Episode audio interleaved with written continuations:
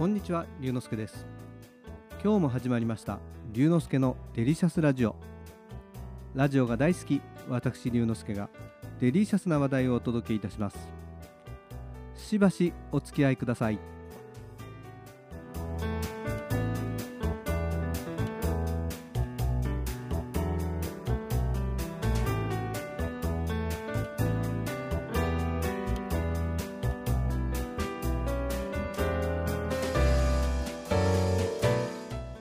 今話題のクラブハウスというアプリ先週から1週間使っていました。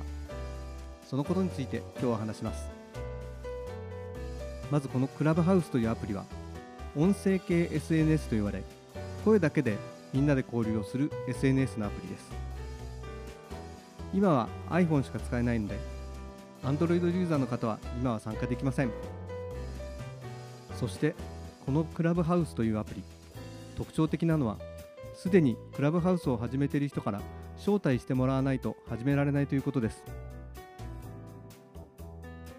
僕もアプリをダウンロードした後ですでに始めている友人にクラブハウス始めたいから招待してとお願いしたらごめんもう招待枠なくなっちゃったって言われてしまいました。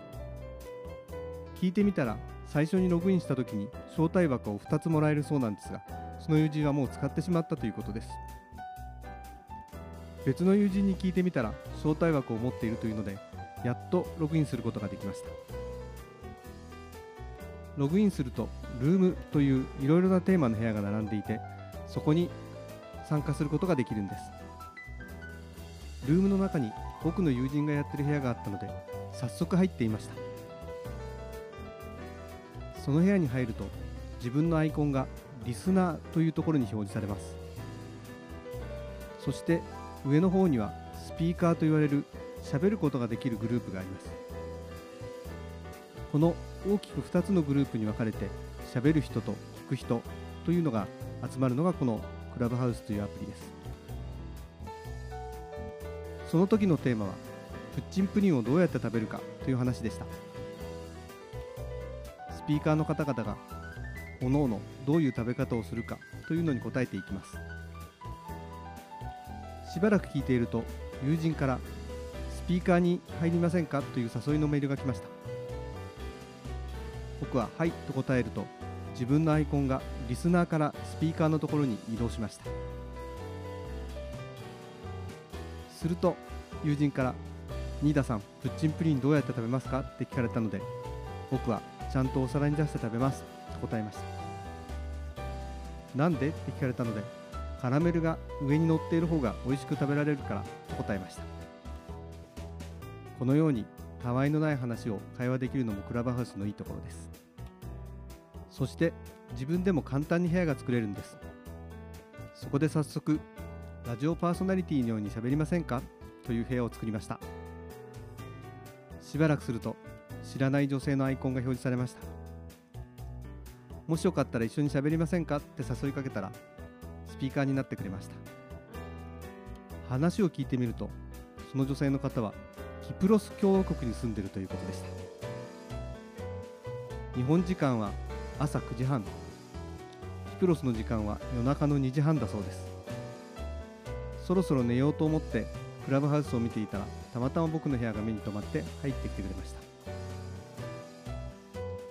キプロス共和国どこにあるのかなって地球儀で調べてみたらトルコの近くにキプロス島というのがありました。こんな遠いところで時差もあるのに普通に会話ができるというのがとても不思議です。来週も同じ時間に部屋を開けるのでぜひ来てくださいというような会話をしました。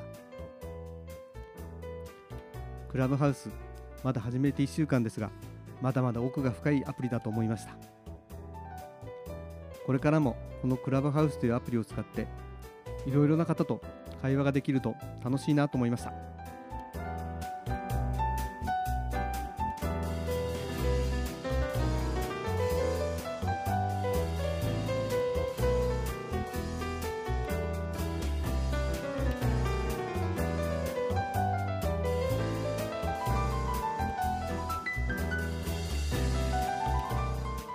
今日は最近話題のクラブハウスというアプリの話をしました。